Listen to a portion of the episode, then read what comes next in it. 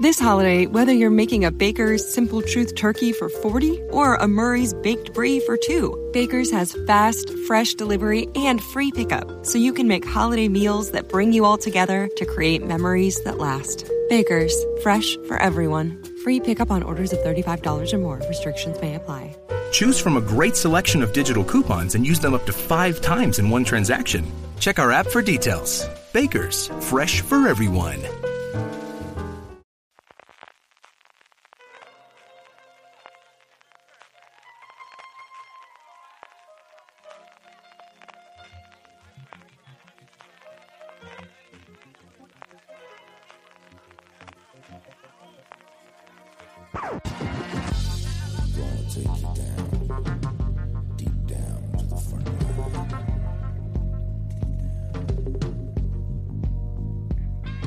Religiones, trozos de meteoritos y visiones por doquier, todo esto y mucho más nos trae Nuevo Edén, el segundo episodio de la segunda temporada de Star Trek Discovery, que una semana más nos disponemos a analizar entre este que os habla, CJ Navas, y don Daniel Simón. Dani, ¿cómo estamos? Hola CJ, Nuknek, larga y próspera vida y que el gran pájaro de la galaxia se pose en tu planeta y queridos oyentes, se me irá despertando la voz conforme vayamos hablando, ¿no? Porque todavía estoy un poco... Es que eres animal nocturno, Dani, al final eres animal nocturno. Es por necesidad, tío, estoy trabajando y, y, tendrá que sacar tiempo donde pueda, tío. Dani nos ha cogido aquí en su santa casa para grabar esta mañana y hablar del segundo episodio, mmm, y que no se me pase, lo, lo apunto en las notas para contarlo al principio, el segundo episodio de la segunda temporada, que es el primero de esta temporada que dirige Jonathan Frakes, que ya estuvo en la primera temporada dirigiendo el episodio 10, volverá a dirigir parece que el episodio 9, porque hubo ahí una movida de fechas, coincidió más o menos con todo el follón de los showrunners en su momento, uh -huh. en un episodio que es puro Star Trek en nueva generación, ¿eh? eh sí, o, o, o, serie clásica sin apuras, ¿eh? Porque esto de... El, es, es, el episodio de la semana, es de naturaleza episódica total, es el dilema de la semana. Planeta lejano, ¿qué hacen humanos aquí si no han venido humanos nunca? Eh, un misterio a resolver. También pinceladas de lo que es una trama. No deja de ser Discovery en ese sentido pero le pedíamos, acuérdate, ¿qué le pedimos a la, segunda, uh -huh. temporada? Y le hemos dicho, hombre, la, el, todo lo de Lorca ha estado muy bien, pero queremos eh, la investigación, el misterio, ¿vale? Que la trama con los Klingons te, te impedía eh, explorar ese aspecto de exploración, vaga la redundancia de Star Trek, ¿no? O sea, no, lo veíamos poco. Y tenemos en este caso una doble, eh, lo que es tradicionalmente la trama A y la trama B que se dice en Hollywood, o al final incluso la trama C en determinados casos. Aquí tenemos dos clarísimas tramas. La primera, la del Away Team, el equipo que va de investigación a ver qué ocurre en este nuevo mundo que por las circunstancias que ocurren al principio del episodio, que es descubren una nueva señal que parece ser que va a ser la guía, igual que era en la serie clásica o la nueva generación era el, el explorar y el volar y a ver qué nos encontramos. Aquí parece uh -huh. que de alguna forma va a ser esta guía de estas eh, visiones, bueno, de, de estas eh, señales que están apareciendo y que de alguna forma están guiando, parece al final del episodio, para salvar a gente o para hacer determinado tipo de misiones, junto con esa misión de Tilly del meteorito, que al final las dos se juntan y, y confluctúan en, en, el final, en el, bueno, en la resolución final del episodio. ¿no? Y como comentaba Dani, sí que tenemos en paralelo cosas que quizás en las, en las series antiguas de Star Trek no teníamos, esa doble trama paralela, una, esa visión de ese ángel, a mí me recuerda un ángel descarnado de la noche con las alas desplegados. A mí me recuerda a Borlon, pero eso es spoileo lo Luego lo hablamos, luego lo hablamos. Sí, sí, sí, y que tiene, que tiene Burham, y luego Tilly, que empieza a tener estas visiones con esa compañera suya del colegio, que no sabemos qué ocurre, de cuando después de pegarse el golpe con el meteorito.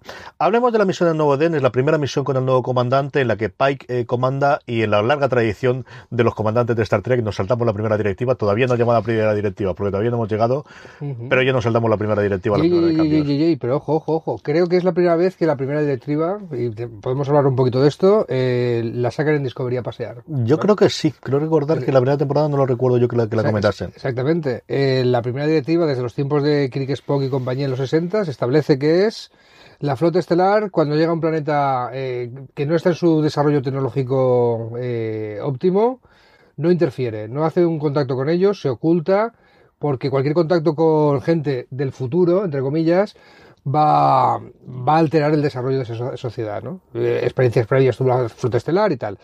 Y sí, muchas veces la trama es a ver cómo se las ingenia el capitán para sortearla, reinterpretarla, eh, hacerle una transversal, eh, hacerle una enmienda y yo, yo, te lo acepto, ¿no?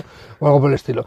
El, en Enterprise no había primera directiva todavía, no, no se había probado en la, en, uh -huh. como Enterprise está situada cronológicamente antes que lo que estamos viendo en Discovery, que lo que vimos en la serie clásica y en adelante. Eh, pero, pero es un, vamos, es un meme de Star Trek, es un parte del paisaje de la serie, parte de su universo, ¿no? El, de hecho, hay, capítulos sobre, oh Dios mío, había unos antropólogos viendo con un dispositivo de ocultación a esta sociedad primitiva y tal, ¿vale? ¿Cuál es el punto eh, a partir del cual sí que pueden tener contacto? Cuando alcanzan la tecnología suficiente para viajar más allá de la velocidad de la luz. Uh -huh. O sea, la velocidad warp, ¿no? El motor de cubratura, como, como le llaman las traducciones.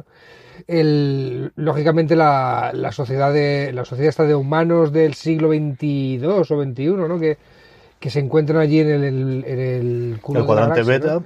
El cuadrante delta, le, lejísimos de, del terreno de la flota estelar.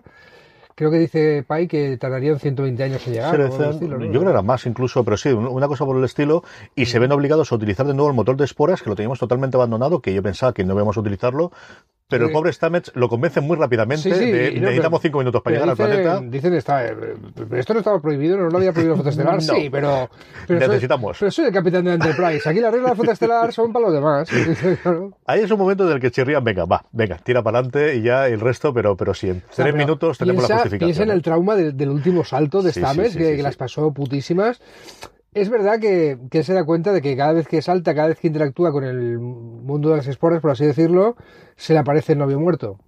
Y, solo, y, y, tiene una conversación con Tilly en el que le confiesa que, que, bueno, que quiere volver allí, que al final está, quiere volver al sitio donde gusto, referir, sí, eso es lógico. Y que está a gusto. Y bueno, sí, eh, Stamets, que, que, por cierto en el último capítulo sale de refilón, que casi no sale en el último capítulo. Sale al principio, está... tiene el cabreo después, que tiene toda la pinta de no ha podido ver a, a, a lo que él esperaba en, en, esa última visión que ha tenido en el viaje con, con las esporas, mm. y posteriormente sale al final para ayudar a Tilly. En, justo al final en el puente vuelve a aparecer para echar una mano cuando tienen que buscar una solución para ver qué ocurre con tú, meteoritos que tenemos a cerrar. ¿Tú qué sabes más de la metahistoria de la serie que yo? Esto es que Anthony Rapp, el, el actor, ha tenido un problema. No, hasta yo tengo conocer, no. De él está además como, como actor, él tuvo toda la movida, fue al final el que descubrió todo el escándalo de Kevin Spacey en su momento, sí, sí, que, sí, que sí. le había eh, acosado cuando él era todavía crío y hasta donde yo tengo conocimiento no hay la gente que está contratada como él, que es de los que aparecen de los nombres en los títulos de crédito, eso está a disposición de la, de la serie siempre sin ningún tipo de problema, porque el guion consideraron que no tenía que ir por ahí o que querían darle otra, mm. otro trasfondo o querían utilizarlo de otra forma a lo largo de las siguientes semanas. Hablemos de la, de la misión que tenemos en Nuevo Eden. A mí me ha gustado muchísimo. Me ha gustado mucho ese planteamiento de Nuevo de nos salvó alguien y como no sabemos quién nos salvó, vamos a adorar a todas las religiones por igual hasta que descubramos quién es. Uh -huh. Y ese que el rebelde sea el científico que dice no, esto tuvo que tener una base científica, no pudo ser un dios ni pudo ser una intervención divina, tiene que haber, y durante 200 años mi familia, que al final esta parte de la familia, ha mantenido esta sonda mandándole un mensaje hasta que me lo creo y ahora como ya habéis respondido ya puedo descansar, ¿no? Es muy de la guardia de, de Juego de Tronos, de por fin sí. mi guardia ha terminado. Sí, el, el diálogo ciencia versus fe, versus no de contra, sino frente a, ¿no? El, es un otro, otro, tópico recurrente en Star Trek. O sea, hay muchos capítulos que van de esto.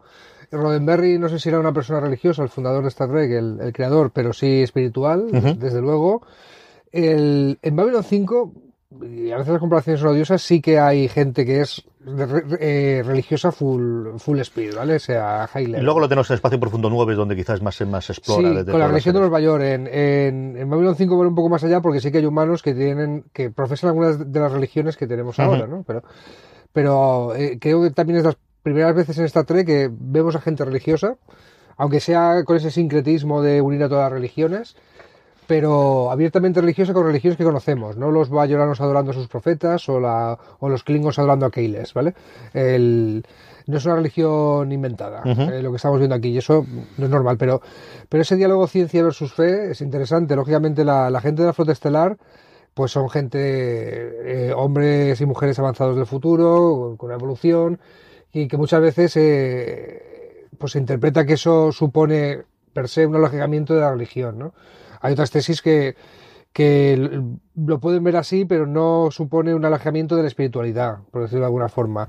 Y aquí, pues, eh, convive bastante bien, y lo que sí que me ha sorprendido es el respeto que tiene un hombre del siglo XXIV como Pike a, al respecto, ¿no? De, de no, no, debe ser mainstream esto de seguir una religión en, en la Tierra del siglo XXIV. No tiene pinta, ¿no? Y, y Pike se muestra muy respetuoso, ¿no? Muy, muy, muy, eh, muy respetuoso de la diversidad, ¿no? De tú crees lo que quieras, que yo crea lo que quiera. Tiene las dos o tres conversaciones que tiene con, con Michael, eh, hablando ahí, y Michael toma la posición que todos cabríamos esperar, y es cierto que al final necesitas un antagonista, ¿no? Al final, simplemente por sentido del guion, y Pike, del cual conocemos tantis- tan poquísimo de, de cuál es su historia, de cuál ha sido su bagaje, más allá que, que es de origen californiano y que lo, lo que conocemos de la serie original, sí que le da el contrapunto de argumentarle, ¿no? De, de- de esto es lo que tienes que entender, igual de no podemos darle porque tenemos esta primera orden, antes de que se cambie al, al nombre más conocido como primera directiva, para poder funcionar.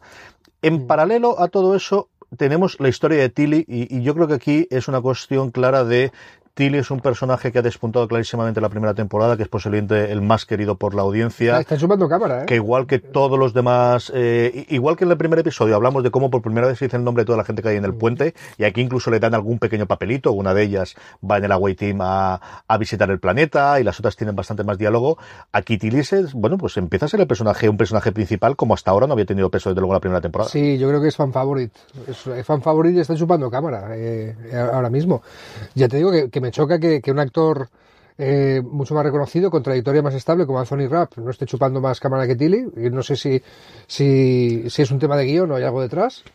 Eh, pero como a ti y a mí nos encanta Tilly, no vamos a quejarnos de- en absoluto. ¿eh? O sea, de hecho, le, le dedicaron uno de los short tracks que, que comentaremos en otro, en otro audio. ¿no? El primero, de hecho, está totalmente dedicado a ella. Yo creo también en la línea de, de vamos, sabemos lo que podemos hacer. Lo que ocurre en las series al final, que hasta que no tienes el papel, el, el personaje lo unes con el actor y ves que es capaz de hacer el actor con esas cosas que le has dado. Venía precisamente hoy oyendo a, a Mark Bernardin y a, y a Kevin Smith en el programa que hacen en YouTube. Lo venía oyendo en formato podcast porque iban dando. Fatman Beyond. ¿no? Eh, sí, Fatman Millón. Y, y comentaban algo parecido a eso. De hecho, el Bernardin estaba hablando sobre eh, Baltar, porque está haciendo ahora los recaps con eh, sobre, Babilo- sobre Battlestar Galactica desde el Galáctica, principio y de cómo el personaje de Baltar va cambiando mucho desde la miniserie a la serie posterior porque no sabían el actor que tenían delante y lo que era capaz de hacer. Y yo creo que con Tilly en Star Trek Discovery Sí. les ha ocurrido algo similar. Yo creo, eh, es de estas cosas que no tengo- tenemos escritas y se me ocurren hablando contigo y lo, lo dijimos en las reviews de la pasada temporada. A mí el caso de Tilly me recuerda al de Hiro Nakamura en la primera temporada de Héroes. Porque allí todo el mundo estaba amargado, todo el mundo, oh, tengo poderes, qué mal, ¿vale? Y Hiro era el único que disfrutaba de la situación y era feliz con eso y de alguna forma reflejaba la alegría de los espectadores al, al ver una serie con los parámetros que querían. Y a Tilly le pasa un poco lo mismo. Oh, Dios mío, estamos en la flota estelar. Todo el mundo amargado por ahí en la, en la Discovery. Y Tilly es la única que está feliz de estar ahí. Y encima ha tenido esos flashes de, de- de su yo en el universo espejo. Eh, en el que le daban un- eh, que tenía un puesto de mando, que seguía la carrera de, de avanzar hacia eh, lo que es el escalafón de mando, y se sintió cómoda con esa idea. Y de hecho, el, el personaje This holiday, whether you're making a Baker's Simple Truth turkey for 40 or a Murray's Baked Brie for 2, Baker's has fast, fresh delivery and free pickup, so you can make holiday meals that bring you all together to create memories that last. Baker's, fresh for everyone. Free pickup on orders of $35 or more. Restrictions may apply. Choose from a great selection of digital coupons and use them up to five times in one transaction. Check our app for details. Bakers, fresh for everyone. Lo están evolucionando para allá. Eh, me- se me apunta el programa para tal. Ay, Dios mío, he metido la pata. Esto no me expulsará el programa de tal, ¿no? De- está- eh, desde luego es el camino de, del. Vamos a ver su evolución, ¿no? Y ahora es alférez y se- será subiendo, será teniente. No sé si la acaba esta temporada o tal. La veremos de comandante y ya veremos cuando la veremos de capitán. ¿no? Y tiene eh, otra de las tramas transversales que junto con la del ángel de, de Michael parece que nos plantean estos dos primeros episodios, yo creo que hay tres, ¿no? La evolución de Stamets y quién nos va a dar el- a lo largo de toda la temporada ese me quiero largar de la flota estelar pero por circunstancias no me puedo ir. La de Michael, eh, por un lado de este ángel y, y a ver qué ocurre, la de Tilly, y por último esa búsqueda de Spock, nos vuelven a hacer otra vez el troleo, nos vuelven a enseñar a Spock solamente en audio, reproduciendo la conversación que tuvo finalmente eh, Michael, y ella sí que nos dice al principio del episodio abiertamente y claramente que Spock fue capaz de dibujar meses antes de que se produjesen las señales un mapa con las señales y cómo es posible que haya ocurrido esto. Bueno, vamos allá con las teorías. Eh, aliens, ¿vale?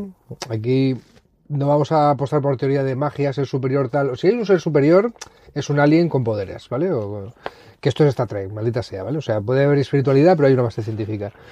El aliens que usan el subespacio de las esporas, o como se llame. ¿vale? Para comunicarse a través de visiones. Y para mí, Stamets fue el primero, precisamente porque está eh, más en contacto con ese, con ese universo. Tilly es, la, la segunda y resulta que Michael pues tuvo un flash de, de estos ángeles. Y también los, los humanos del siglo XXI, no me acuerdo la fecha, o 22, que fueron rescatados barra rapturados, ahora hablamos de esa palabra, por, por uno de estos seres alienígenas con pinta angelical, como quieras llamar, con alitas y tal, y se los llevaron para allá, ¿no?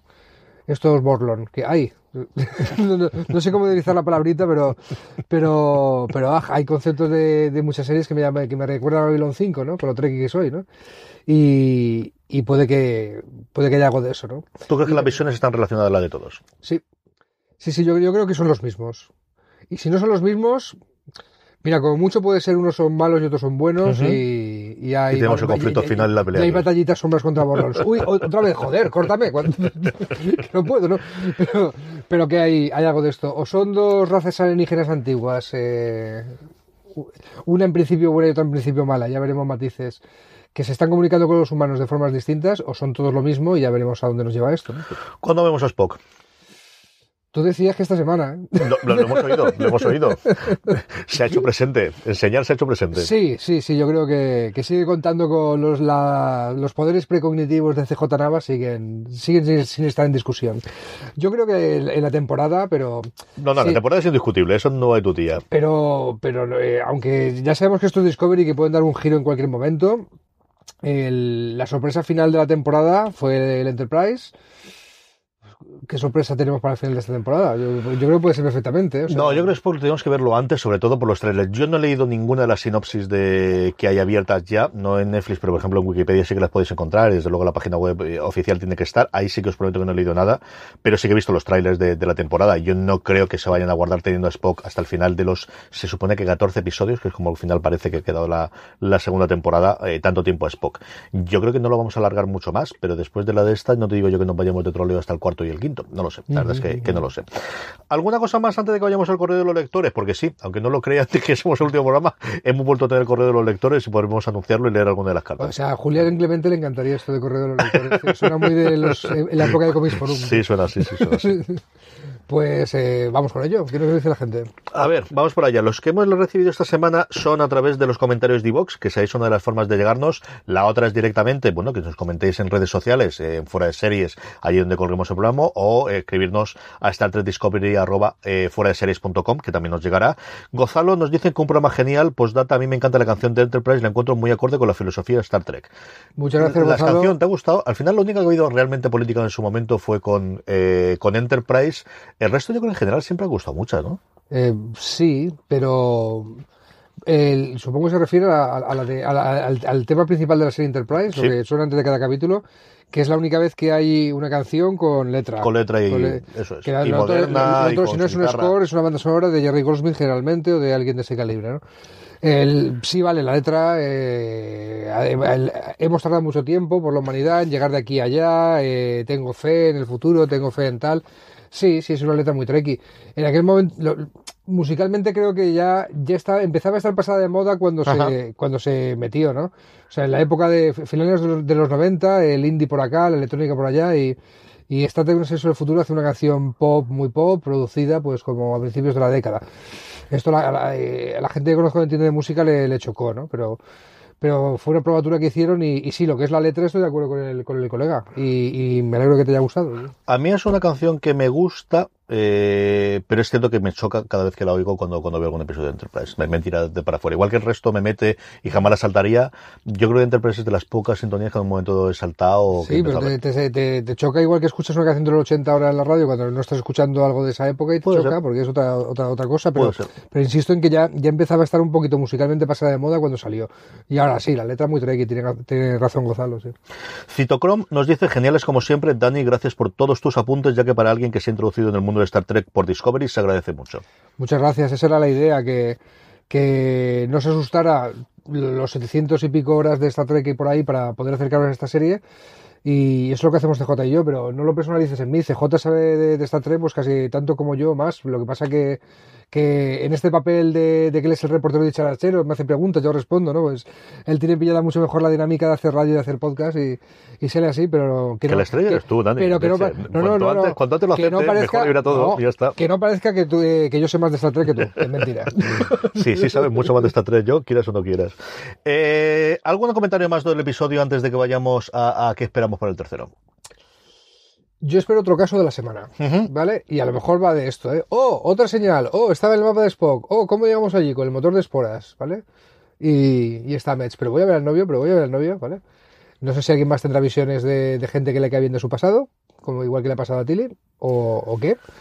Pero espero otro caso de la semana. Espero que la trama avance poquito a poquito pero no sé cómo era la naturaleza episódica. Y soy un poco, un poco pesado, porque esto eh, lo digo siempre que me dicen qué esperas de, qué espero de la serie, qué espero de tal. Quiero, quiero que no se olvide qué es Star Trek, quiero que no se olvide el factor de, de descubrimiento, de exploración.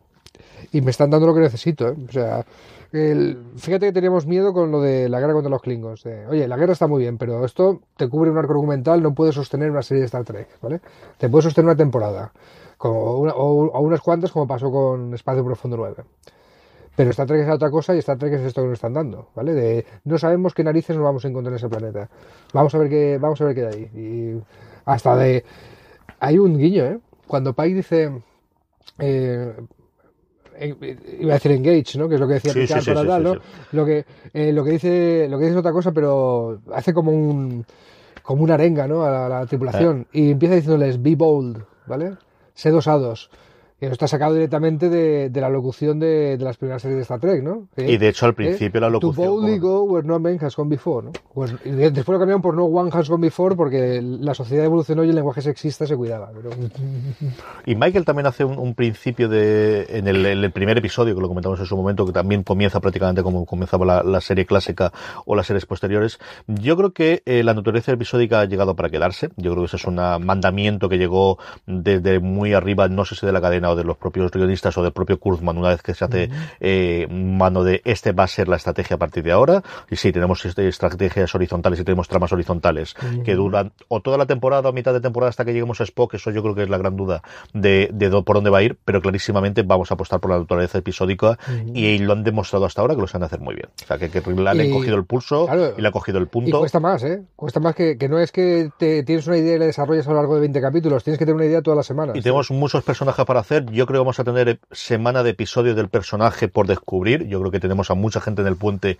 en el que va a ser igual que ocurría en el resto de la serie, en el que tenemos el episodio de Data o el episodio de, de La Forge o el episodio de Troy. Me voy a la nueva generación porque es lo primero que me viene a la cabeza. Pero el episodio de tal, eh, yo creo que eso lo vamos a encontrar también. En, Sí. esta, en esta temporada vamos a tenerlo.